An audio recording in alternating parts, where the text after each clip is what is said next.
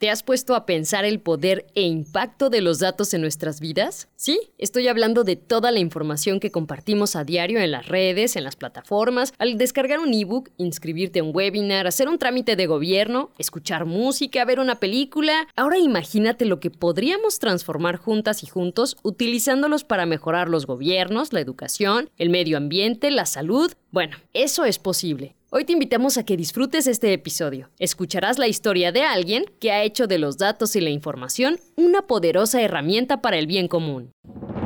En un mundo que cambia constantemente, que ha dictado los cómo, ha impuesto ideologías y ha condicionado nuestra forma de sentir, pensar y actuar, Existen personas que han resistido, que parecen renacer de entre las cenizas, personas que tienen una fuente de poder interna y que a pesar de los obstáculos no pierden el rumbo. Queremos presentarte a las y los masters de la resiliencia, personas que han demostrado que aún en la adversidad se puede florecer. Hey, soy Mena Rodríguez, Content Guru en Senda.la. Gracias por ser parte de nuestra comunidad. En Masters de la Resiliencia queremos reconocer a todas las personas que se han enfrentado a la adversidad utilizando su conocimiento, enriqueciendo sus experiencias y sumando su trayectoria en lo personal y profesional, utilizando el miedo y la incertidumbre como un potenciador. Claro, todo lleva su proceso. Así que esperamos que en nuestros episodios encuentres algo que sume a tu vida. Hoy queremos que conozcan a Chuy Cepeda, doctor en inteligencia artificial y robótica. Actualmente es director ejecutivo de OS City, tecnólogo y genio de los datos, además de un buen amigo. Chuy, platícanos de ti y tu trayectoria. Nazco, crezco y me reproduzco en Monterrey, entonces eh, todo pasa en el área metropolitana de Monterrey. Mm, siempre el, niño que le, que le, gustaba tener o jugar con el amigo que tenía el más nuevo Nintendo, ¿no? Entonces le gustaba así la, parte tecnológica, el estar en, en los temas trendy de la tecnología que nos tocaban en aquel entonces, ¿no? en los 80s, 90s. Y mm, en algún momento cuando por la escuela viene el momento ese de tomar decisiones, ¿no? De qué quieres estudiar, Chuy, que a dónde vas. Un poco, hasta se siente más viejo decir eso que los 80s, ¿no? Pero yo no sé si a mis hijas les voy a decir, oye, ¿qué quieres estudiar? Nah, listo, eso ya no existe para ellas, ¿no? Capaz. Pero bueno, para nosotros sí nos tocó y, en algún momento en, el, en, el, en, el, transitar por, por hacia dónde nos vamos, yo decía, bueno, ¿qué es lo más techy? ¿Qué es lo más trendy? ¿Cuál, es el equivalente del más nuevo Nintendo en esto? ¿no? y me metí a ingeniería mecatrónica, entonces hice una ingeniería mecatrónica, entonces en el corazoncito soy un ingeniero, este, indeciso, por eso no soy ni mecánico, ni eléctrico, ni electrónico, ni computólogo, ni nada, soy el mix, este, uh, becado en el TEC de Monterrey, y entonces por lo mismo que estaba becado tenía que cuidar un promedio, y por los mismos cuidados ah, del, promedio y el gusto, la verdad, por la ingeniería, me tocó graduarme con el mejor promedio de mi carrera, entonces me ofrecieron un doctorado directo, que venía muy conveniente porque resulta que si te quedabas, no pagabas colegiatura, te daba manutención el TEC con ACT y Microsoft, y además te condonaban la deuda que yo tenía de mi beca crédito de profesional, ¿no? Entonces era como, ah, pues es como si hiciera un montón de dinero, pero nada más no lo veo, ¿no? o sea, se pagan entre ellos solos y me puedo quedar, bueno, me... vamos a ver, entonces en lugar de de salir en, los inicios de mis 20 a, a, buscar un empleo, pues más bien casi es a, finales de mis 20 cuando me estoy apenas saliendo de la academia, ¿no? graduándome de un doctorado en inteligencia artificial. Y en el doctorado tuve la oportunidad de, ya había tenido experiencias en el extranjero, pero ahí fue quizás la más notoria. Me fui a vivir un año en 2010, hace 11 años, a Brasil. Y, y, ver a Monterrey desde perspectivas. ¿no? Hacer un doctorado en México es como el 2% de la gente la que lo hace, ¿no? y hacer un doctorado en tecnología en México es como el 2% de ese 2%, ¿no? O sea, nada más yo. entonces, entonces éramos uno o dos personas en esa, en esa cancha, uh, en, en, promedio, ¿no? Por, por, cada per cápita, vamos a decirlo, entonces, y, y por, por, por, semestre o por año. Entonces había mucho privilegio, mucho, mucho privilegio. Eh, está en el Tecnológico de Monterrey, Además, ya a finales de mis 20 y todavía sin trabajar era, era, una cosa muy cruel también para mis padres, pues soy el hijo mayor. Entonces, este, afortunadamente, digo, te, te, daban como si fuera un empleo, pero no era suficiente, ¿no? Entonces, no, no les pedía, pero no les podía ayudar tampoco significativamente, ¿no? Entonces, eso empieza a generar presiones económicas, y luego yo empiezo con una crisis moral porque pues estaba ganándolo todo, ¿no? Era ah, el que no hizo maestría, que está súper joven, como un Dewey Hauser, y empieza a pasar todo esto, y al mismo tiempo, pues tú recordarás Monterrey 2010, 2012, 2010, 2014, que es el peor Monterrey que hemos vivido en tema de seguridad, narcos, miedo, cabezas, sangre, bombas, todo, ¿no? Entonces ahí eh, empieza mi sensación de cómo puedo llamarle a mi tesis de doctorado una sociedad inteligente de robots si no vivo ni siquiera una sociedad inteligente de personas. Y ahí empieza una crisis existencial bastante dura y empiezo a, a pensar cómo los descubrimientos, vamos a llamarle así, los insights más fuertes de mi tesis podían aplicar a la gente, ¿no? a las personas. Entonces uno de los insights más importantes era lo, lo más valioso para que un equipito de robots se, se, comporte de una manera inteligente colectiva es tener información oportuna, ¿no? O sea, la información correcta en el tiempo correcto. Entonces, ¿cómo le hacemos nosotros como regiomontanos para tener información correcta en el tiempo correcto? Y recordarás aquellos tiempos cuando nos conocimos, ¿no? Entonces empezamos a crear bots que organizaban la conversación en Twitter y esa era la manera de tratar de ayudarle a la gente a tener la información oportuna en, el momento y en, y en, forma, ¿no? Entonces te ayudábamos a saber de accidentes, te ayudábamos a saber de bloqueos, de situaciones de riesgo, de balazos, de robos, de narcos, de muertos, de todo, ¿no? Entonces muy feo, pero al mismo tiempo muy potente para la gente. Ahí llega el 2013 cuando sale un artículo en el New York Times de Thomas Friedman que se había pasado una épocas acá en, Monterrey, planeando su retiro, está escribiendo un libro que se llamaba Thank You for Being Late, pero saca un artículo muy bonito que se llamaba How Mexico Got Back in the Game y hablaba de cómo la tecnología que estábamos haciendo, que vinculaba este, esta vida de Twitter, estaba poniendo a los mexicanos de vuelta en el juego, ¿no? Entonces, eso fue mucho más inspirador que ser el doctor de 26 años del TEC, ¿no? Entonces dije, este es mi camino, este no, no hay dinero que me pague el vibrar del corazoncito que traigo, ¿no? Entonces, por aquí quiero encontrar cómo, servir más de esta manera. Eh, de 2013 para acá, estos últimos ocho años, quizás un poquito más, a lo mejor desde antes, a lo mejor ya 10 años, empezamos a irle dando twists a ese tipo de, de, de premisas, en donde después nos dimos cuenta que no es suficiente informar a la gente en el tiempo correcto, sino más bien es importante informar a los tomadores de decisiones en el tiempo correcto. ¿no? hoy los tomadores de decisiones, los políticos, desafortunadamente no tienen las herramientas para poder tomar decisiones. ¿no? Lo hacen a, gut feeling, ¿no? a estómago, entonces y a experiencia y a sabor político, sin más, ¿no? porque no hay suficiente velocidad de información como la suficiente velocidad de, no suficiente, sino más bien como la velocidad de las necesidades que van apareciendo. Entonces, digamos que los problemas van mucho más rápido que lo que yo puedo visualizarlos para tomar decisiones. Entonces, empezamos a crear herramientas tecnológicas que ayudaran al político a un poco a empatar, ¿no? Hacer catch-up con las expectativas del ciudadano, de, de, poder estar así medio real time. Y ahora que fue pandemia, pues que,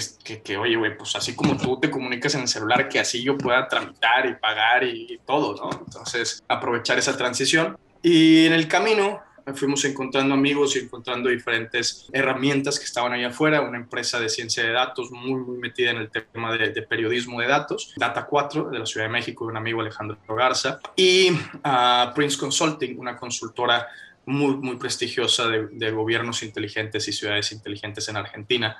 Entonces, o en el Cono Sur, en realidad tenía muy buen posicionamiento y decidimos fusionarlas. Entonces, lo que en algún momento inició como One Smart City, un 4 de mayo del 2016, o sea, hace casi exactamente cinco años, se transformó en la fusión de estas tres empresas, eh, de cuatro socios y, el equipo que hoy tenemos, que somos 12 personas.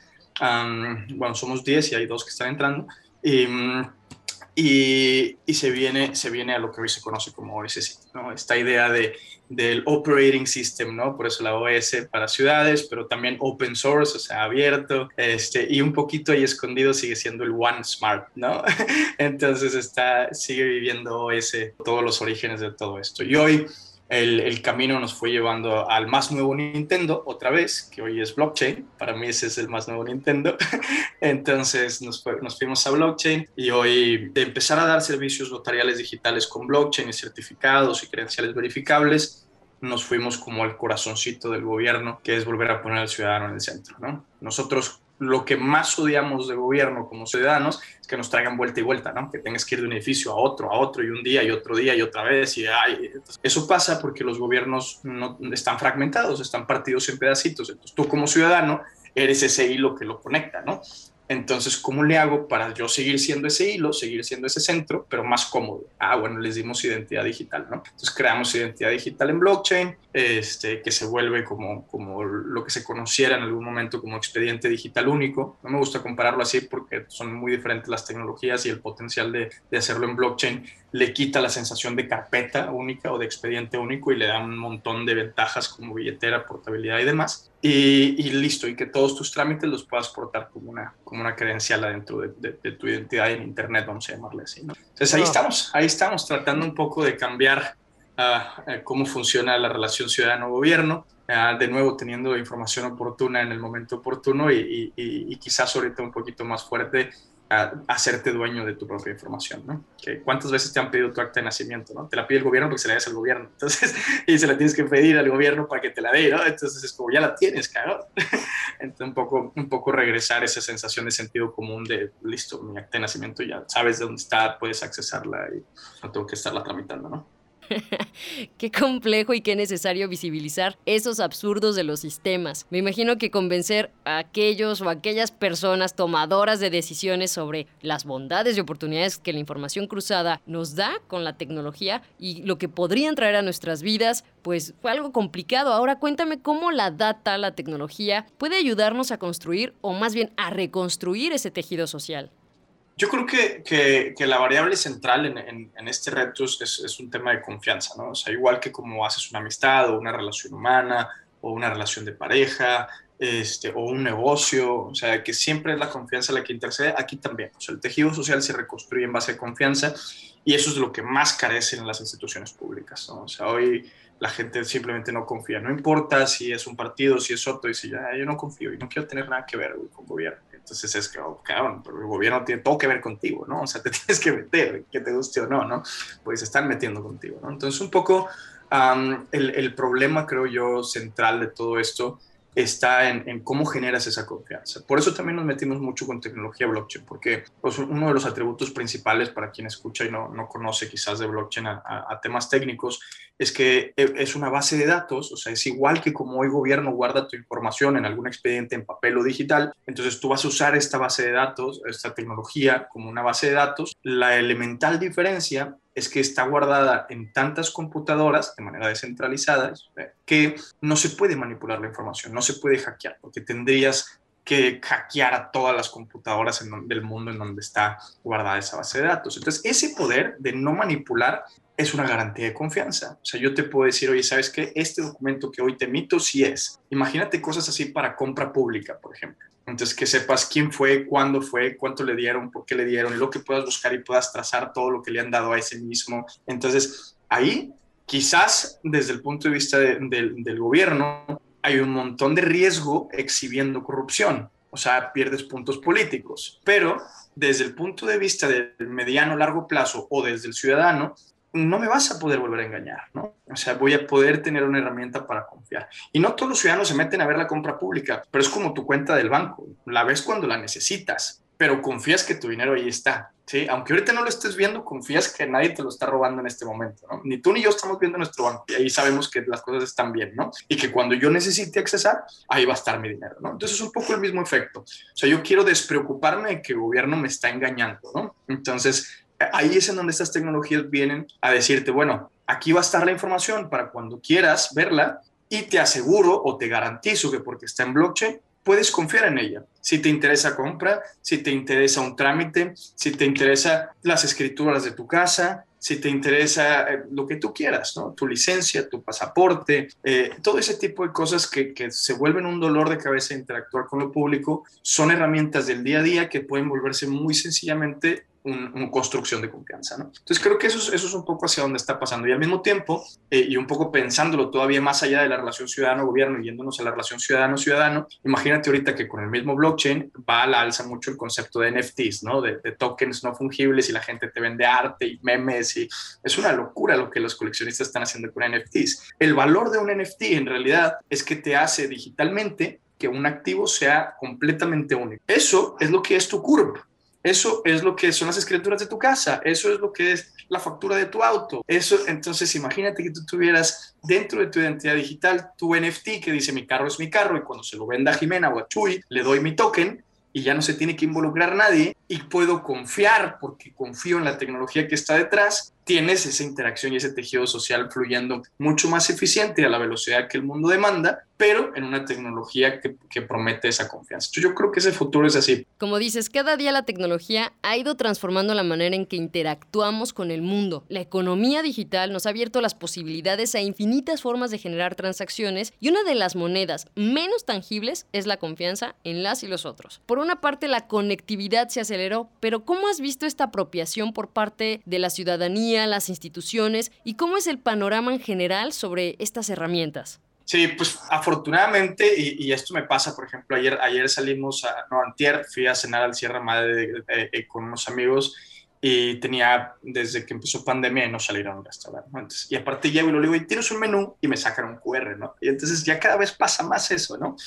Y eso, eso está muy chingón porque es educación básica de la manera en la que vas a interactuar con tus documentos oficiales. Entonces, en el restaurante, en el día a día, empezamos a poner en práctica cómo va a ir cambiando todo y cómo pues lo siento, si no tienes un celular y internet, no puedes ver el menú, ¿no? Entonces vamos a ir empujando a que las infraestructuras o la misma sociedad presione a que las infraestructuras se generen para que todos podamos tener el celular y escanear ese QR. Entonces viene desde ahí, pero y luego también empiezan a pasar desde, desde, desde, desde quienes presionan. Por ejemplo, en octubre del 2019 nos invitó la OCDE a, sus oficinas en París a compartir lo que habíamos hecho con blockchain y con los diferentes eh, gobiernos en América Latina. Y resulta, éramos, éramos como 25 empresas, ¿no? Entonces pequeñas, startups todas, ¿no? Entonces vamos y presento y cuando escucho a todas, Hoy sí era la única que tenía casos de uso reales y no tenía uno o dos, teníamos como 25 casos reales también. Entonces, eh, la gente de la OCDE estaba como, ¿quiénes son? ¿Y por qué nadie sabe de ustedes? ¿no? ¿Y por qué lo han hecho? ¿Y por qué, por qué en Europa no está? ¿Y, qué está pasando? ¿no? Y entonces, al ir conversando,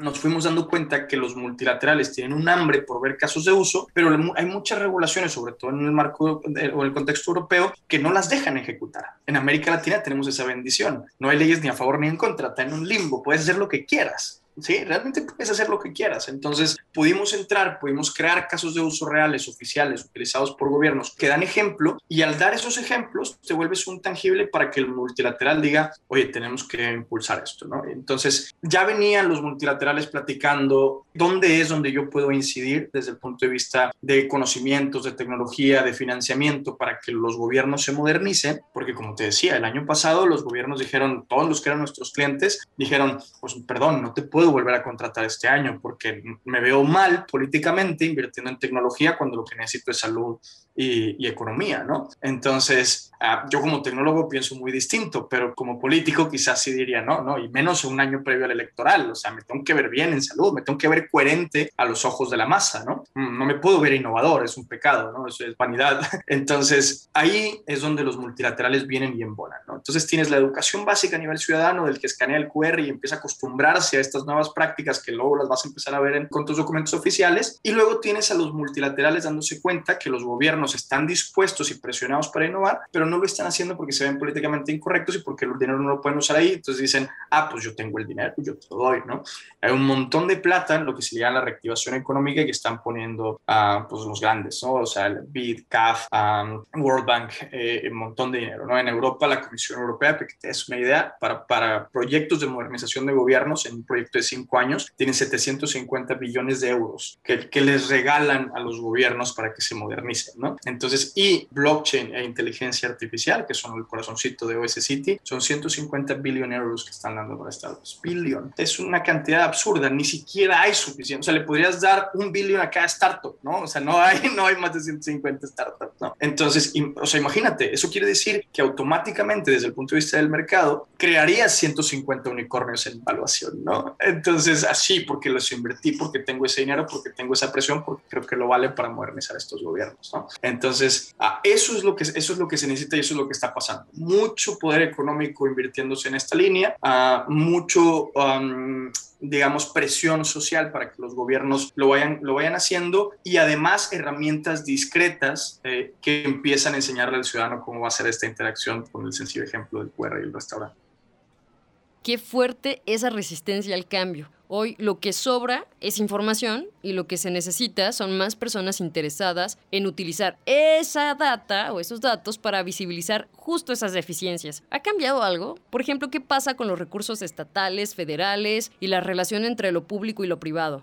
Por ejemplo, estas mismas cosas que he ido compartiendo ahorita, si las platicábamos hace un año y medio, yo te decía, no, pues yo me imagino el mundo así en el 2030, ¿no? Pero con el COVID en medio, yo te digo, no, esto está pasando hoy, ¿no? Y lo estamos haciendo hoy y va a suceder mañana. Y ahorita los incentivos son, son distintos. O sea, ahorita tú escuchas a candidatos a la gobernatura en el estado hablando ya de blockchain o mencionando blockchain, pero, pero así medio como me suena y al aire y un poco sin entender que, que ahí tienes una gallinita de los huevos de oro, ¿no? Para todo, porque si fueses así de eficiente, generas un montón de dinero también hay, hay otra cosa y son números promedio de McKinsey, para que te des una idea, el Estado aquí, si no me estoy equivocando, en promedio tiene 110 mil millones de pesos de presupuesto al año. 110 mil millones de pesos. Y en promedio dice McKinsey que en el mundo el 20% se va en nada, no sabes ni dónde quedó y se perdió y todo, ¿no? O sea, quiere decir que al año en el Estado se pierden 20 mil millones de pesos, que, que automáticamente no sabes dónde quedar, asumiendo que el 80% lo usas de manera eficiente. Entonces, que, también te deja ciertas dudas. ¿no? Entonces es un montonal de dinero. No estás hablando de 20 millones, no estás hablando de 200, estás hablando de 20 mil millones. ¿sí? Es un montón. ¿Qué haces con ese dinero? Primero, podrías tener toda la infraestructura de, conectividad que necesitas, ¿no? que bueno, para nosotros de alguna manera por la mancha de Estados Unidos eh, funciona bastante bien. ¿no? Entonces, a conectividad yo creo que es uno de los problemas menores para Nuevo León, por ejemplo. Eh, no es lo mismo el caso para el sur de México, por ejemplo, ¿no? pero es un montón de plata ahí. ¿no? Ah, luego, tenemos el, peor problema de calidad del aire. ¿Cómo resuelves calidad del aire? Oh, escucho hoy a candidatos y, y todo no, es que voy a construir veintitantos desniveles. ¿Qué, qué,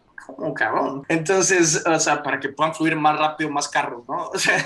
O sea, ahí hay una oportunidad y hay un montón de plata que por poner este tipo de tecnologías, por tener este tipo de eficiencias, podrías, de eficiencias, no de eficiencias, este, entonces, por tener este tipo de eficiencias, podrías empezar a inyectar en otros lados, ¿no? Y entonces, ahí es en donde yo como tecnólogo pienso y digo, por eso te convenía meterle tecnología en lugar de salud directamente, ¿no? Porque para calidad del aire, pues podría comprar una aspiradora gigante y ponerla al cielo, ¿no? Pero, pero capaz que lo que me conviene más es hacer un transporte público eficiente y hacer que la gente use menos carros y regular mejor a mis pedreras para que su industria tenga más sentido, ¿no? Pero para eso necesitas tecnología y necesitas presupuesto de infraestructura, ¿no? Entonces, y si algo ha dejado a evidencia la pandemia es que el sector privado nunca va a recibir apoyo del sector público en México. Contraste con la Comisión Europea dando 750 billones para modernización, ¿no? Entonces, que, que, que eso es terrible, eso es terrible. Tengo un amigo que me decía, es que para eso pagamos impuestos, para que cuando los días sean nublados, me ayudes. Y ahorita la verdad es que hay un montón que han muerto, ¿no? Desde comercios hasta empresas que realmente pudieron haber hecho la diferencia, ¿no? Entonces, eh, te decía, nosotros, si no hubiésemos cobrado en criptomoneda, que es un modelo de negocio radical, no sé cuántos hagan eso, yo creo que casi nadie, este, entonces, si no hubiéramos hecho eso, hubiéramos muerto económicamente hablando. O a lo mejor no muerto, pero hubiéramos tenido que despedir a todos. Nos hubiéramos quedado los socios diciendo, bueno, pues llevamos de ahorros un tiempo y vamos, ¿qué hacemos? ¿no? Y clientes e implementadores y todo estaba, o sea, operaciones estaban, gente queriendo usar la tecnología estaba, lo que no estaba era la liquidez, el cash flow. Y entonces con este, de nuevo, con este tema de eficiencias y con este tema de, de, de, posibles ahorros y mejor control del dinero, no hay salidas. O sea, tienes que ahorrártelo y tienes que usarlo de tal manera que también me pueda enterar. Entonces ahí puedo yo ver uh, tranquilamente un flujo uh, que empiece a provocar para mi gusto esa sensación de, mejor uso de los recursos, mayor generación de recursos y como un círculo virtuoso, ¿no? Entonces yo creo que estamos inminentemente por, vivir eso. ¿Cuánto va a tardar en nuestro país? No sé. Hoy es una empresa que nace en México y que hoy no tiene ni un solo cliente en México. Pues como dice el refrán, no nadie es profeta en su tierra y esto me imagino les ha traído dificultades. ¿A qué se han enfrentado? Yo tengo la esperanza que en algún momento esos discursos políticos logren trascender a la acción, porque la tecnología puede llegar a ser resiliente, ¿no? Desde el inicio, todo lo que hacíamos siempre, tecnológicamente hablando, siempre generó beneficios y siempre generó amigos, ¿no? O sea, la tecnología de OS City nunca ha tenido un enemigo, ¿no? Entonces, los enemigos de OS City siempre han estado a nivel humano, ¿no? Siempre, siempre ha estado así. Y me encantaría decir, ¿no? Pues todo el mundo nos ve como nos ven afuera, ¿no? O sea, cuando nos invitaron a Davos, cuando nos invitaron a, a todas partes, ¿no? Tú sabes que en, dos años viajé por todos lados, ¿no? Entonces, eh, en todas partes nos reciben súper lindo, eh, eh, hay, hay amigos hay gente que le encanta lo que estamos haciendo y como lo que hacemos es open source también, pues dicen, oye, ¿cómo lo integramos? Y entonces desde el punto de vista de tecnología va muy desde este concepto y va a sonar filosófico, pero al final de cuentas tecnólogo, de cómo le llamamos a las computadoras que comparten internet, ¿no? O sea, servidores. entonces todo desde, desde tecnología ha sido muy, vamos a integrarnos y vamos a hacer APIs y vamos a usar tu tecnología y te traigo a mi país y cómo hago ese sitio Perú y, y entonces, muy así, ¿no? Este, el antagonismo viene normalmente con tintes súper, súper personales. O sea, como decía la abuela, ¿no? ¿no? No, soy monedita de oro. Entonces, pues empiezan a, salir esos antagonismos, ¿no? Y quizás por eso hoy no tenemos eh, muchos o, presencia ah, en la localidad, ¿no? En, en, Monterrey tuvimos una, una alza muy interesante y después fue un no, no, no, no, no, con ellos no, ¿no? Entonces fue listo, ¿no? O sea, si así va a ser, que así sea, ¿no? Entonces, cuando me acabe América Latina, regreso a mi localidad entonces, ¿no? Pero voy a seguir impactando y no, me voy a seguir deteniendo. Entonces, lo que quiero decir, más allá de, que suene esto un drama, lo que quiero decirte es que tecnológicamente las puertas están abiertas casi siempre, eh, sobre todo si empiezas a trabajar con tecnologías que tienen este toque de largo plazo, o sea, stack tecnológicos, um, lenguajes de programación que van a la alza, si te metes en ese mundo, integrarse, conectarse convivir, crear estas comunidades, hacer este, este como desarrollo colectivo, esta inteligencia colectiva que hablaba al inicio, es muy sencillo, es muy sencillo. Luego, en la implementación, es en donde, bueno, ahí, ahí los roces humanos siempre van a variar, ¿no? Siempre van a variar y hay que ser muy cuidadosos. Me, me recuerdas también una vez en un, en un panel, me dijo eh, María Susana García Robles, ella era la, la directora del BitLab, de la parte de innovación del Banco Interamericano de Desarrollo, moderando el panel. Yo era un panelista y me dice, oye Chuy, y entonces lo que estoy entendiendo es que vendes herramientas anticorrupción a los corruptos. entonces, uh, pues, eh, como, o sea, desde el punto de vista de ventas, es imposible decir que sí. O sea, no, no no llego y le digo, oye, tú que has salido en los periódicos como que te corrompes mucho, te vendo esta herramienta para que ya no te corrompas. Entonces, no, no, se vende así, ¿no? Entonces, ahí es en donde la tecnología tiene un rol, blockchain naturalmente es una tecnología de confianza por cómo se creó, es una tecnología naturalmente vinculada con anticorrupción, o al menos va a haber mucha evidencia de corrupción, se puede seguir haciendo, pero se va a ver, ¿no? Entonces, este, y, se va a quedar ahí digital, y entonces es como escribir en piedra, soy corrupto, ¿no? Eh, es lo que va a pasar, ¿no? Entonces, un poco haciendo esa, esa, esa broma, yo le decía a, a, Susana, le decía, eh, no, lo que estoy vendiendo es modernización de la corrupción, ¿no? Entonces, estoy empujando el siguiente paso, ¿no? Y un poco ahí respondo quizás, o la intención de responder lo que me preguntabas. desde la tecnología es muy fácil crear este nuevo mundo no corruptible, colaborativo y todo, pero luego cómo lo llevas a que se ejecute, que se adopte, a que se entienda, que se acepte, pues es un discurso bien distinto. Y la resiliencia del discurso, vaya, la página de OS City Narrativa ha cambiado 45 mil veces en estos cinco años y el producto sigue siendo el mismo, evolucionado, ¿no? Eso, eso habla mucho de la necesidad de adaptarte más en lo humano que en lo tecnológico.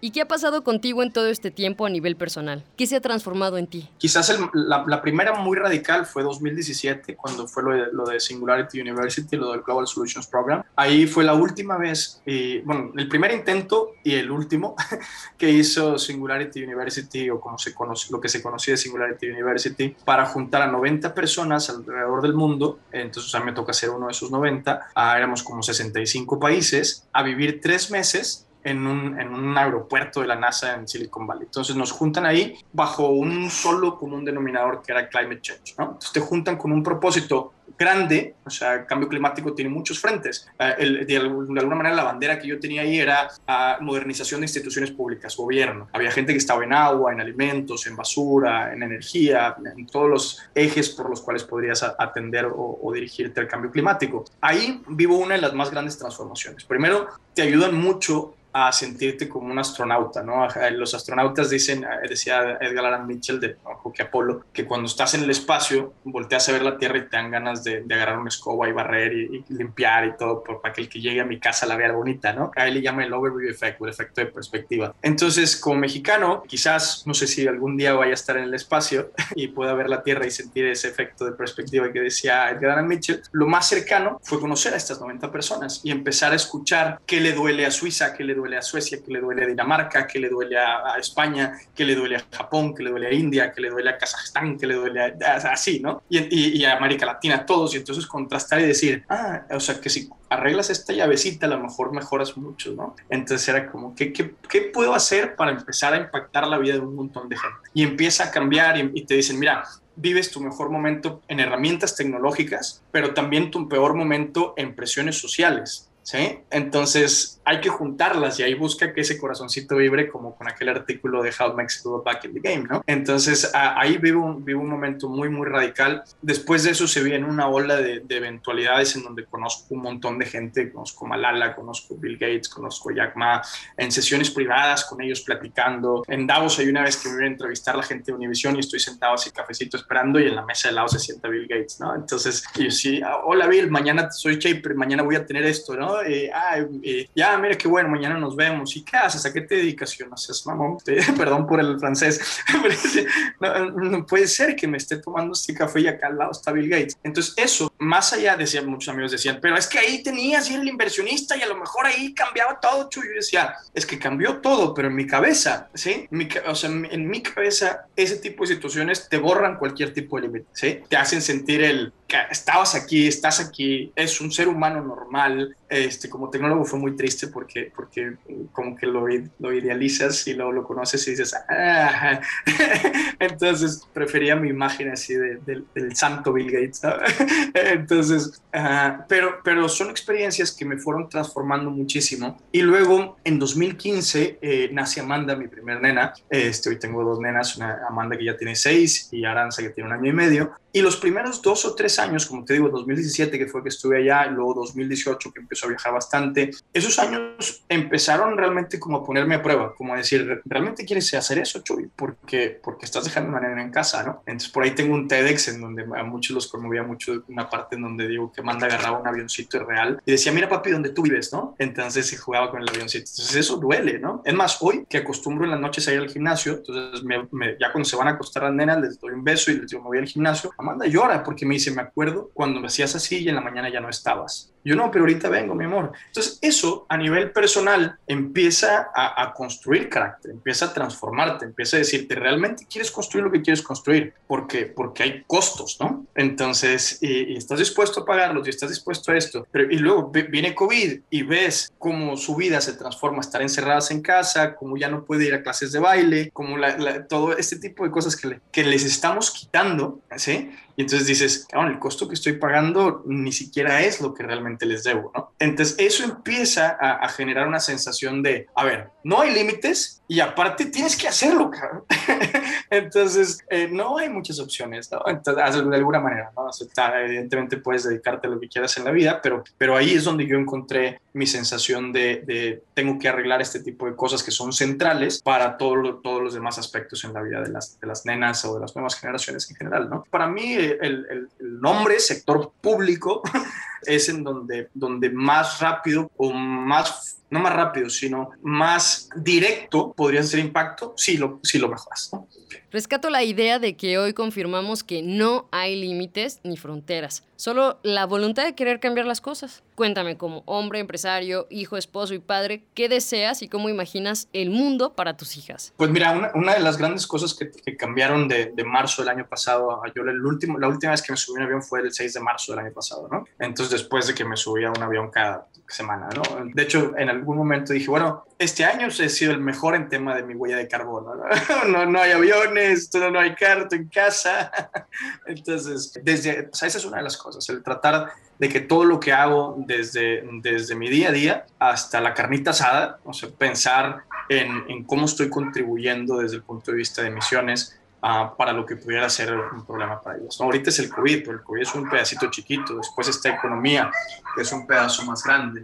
Este, perdón, que están cantando los perritos. Y luego tienes cambio climático encima de todo eso, ¿no? Y, y, la, y el único común denominador en todo eso son emisiones de carbono y hábitos. Entonces, ¿cómo puedo transformar a esos hábitos para que ellas vivan mejor. Y una de las, una de las cosas que empecé a hacer, que no sé si estoy eh, eh, imaginándomelo o exagerándolo, pero por ejemplo, tú sabes que daba conferencias de cómo es el futuro tecnológico y todo esto. Y, y cuando nació Amanda, Iris y yo decidimos no meterla a la escuela, sino hacer homeschool. Y en febrero del año pasado, un mes antes de que se declarara como la pandemia y el, el cuarentena y todo, me vine a vivir en medio de la nada, en un bosque. Entonces mucha gente me decía, cabrón, tú sabías haces homeschool, estás encerrado con 200 megabytes de internet en un bosque donde no hay gente, entonces tú ya sabías, Chuy. Entonces, un poco en ese sentido, nos pusimos a sembrar. Hoy, por ejemplo, Amanda sabe reconocer desde semillas hasta plantas por, verle, por ver las hojas. Y te dice, ah, mira, no, esto es esto, esto es esto. Y algunas, si no la reconoce, las huele y te dice, ah, esto es tal, ¿no? Entonces, ese tipo de ejercicios, que es como un poco viajar al pasado, ¿no? Al pasado del campo, eh, en donde ella sea capaz de entender que la comida no viene de Chiví, que es gratis, sino que hay un costo y que cuando hay heladas se te pones triste, que hay que germinarlas. Y luego me, todavía me pongo muy hippie porque le digo, mira, esta ya creció en esta chica chiquita, ya está cansada, hay que meterla en una maceta más grande.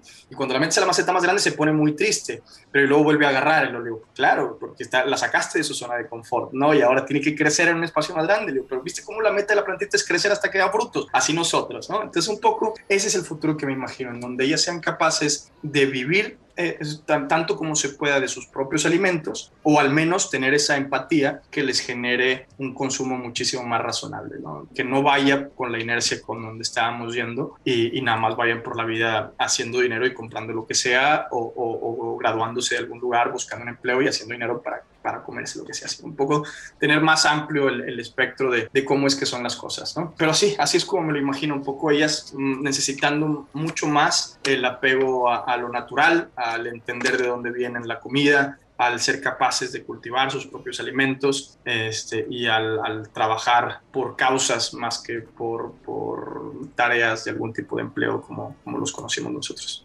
Y sí, no hay mejor legado que eso, heredar un estilo de vida, una visión, una causa. Y me llama la atención el proceso y la integración en tu vida con la vida de tus hijas. ¿Esperabas esto? En algún momento Iris y yo decíamos cuatro y lo dijimos, tuvimos Amanda y dijimos, no, uno nada más. este, pero bueno, ya sabes, ¿no? El destino y las cosas y, salió Aranza. En su momento fue muy preocupante, eso también es una lección de vida que aprovecho quizás en esa sensación de cerrar la, el podcast. Aranza no fue una bebé que planeamos, fue una bebé que apareció y, y, en su momento fue doloroso porque yo decía, todo lo que me está costando perderme de Amanda, perdón, como persona, o sea, la sensación de, de dolor que te decía ahorita de Amanda y el avioncito y todo esto, ahora por dos, cabrón. Entonces, entonces para mí era, no puede ser, no puede ser, ¿qué pasó? ¿Qué hicimos? Y, y luego el universo viene y te cachetea y dice, mira, güey, te vas a quedar en tu casa y vas a estar con las niñas y vas a construir esto y vas a... O sea, ya me hizo sentir un, ah, más bien estoy asegurándome que cuando yo me muera pueda quizás haber dos personas que continúen con esta filosofía de mejorar el mundo, ¿no? Entonces, pero me, me, me, tuvo que cachetear el universo diciendo, no, no, no, o sea, no creas que con aranzas ir viajando, cabrón. fue muy, muy, muy interesante verlo y lo notas en la personalidad de la niña, ¿no? O sea, la, personalidad de la niña es tremendísima, eh, la manera en la, que, en la que ella dice, yo vine porque tocaba venir, ¿no? Entonces es un poco casi religioso, ¿no? Este, entonces muy, muy así, mucha sensación de, de, de gracias universo que tiene las cosas mejor planeadas de lo que yo pudiera, ¿no? Chuy, nos dejas con ganas de saber cuál será el siguiente nivel en esta consola, recién formateada por COVID y actualizada a diario con los avances que vemos y sobre todo también, ¿no? Con las deficiencias que se convierten en retos. Y nos quedamos con este sentido de responsabilidad ciudadana para trabajar por un mundo más humano, sostenible y en el que la tecnología sea la mejor aliada para mejorar la calidad de vida del mundo y tomar mejores decisiones. Y conecto mucho con esa idea porque en Sendala, gracias al uso de datos de manera responsable y consciente, es que hemos podido diseñar planes y coberturas flexibles, confiables, con un proceso transparente que en menos de 5 minutos tú eliges de qué manera quieres y puedes protegerte. Esto beneficiando al mismo tiempo a las personas que están cerca de ti. Así que no lo pienses y asegura tu calma. Te espero en el siguiente episodio. ¿Conoces a alguien que no se ha dejado vencer por la nueva realidad, que te inspira por su confianza, autenticidad y fortaleza? Ayúdanos a encontrar a las y los másters de la resiliencia. Nomínales. Ingresa a senda.la y asegura tu calma.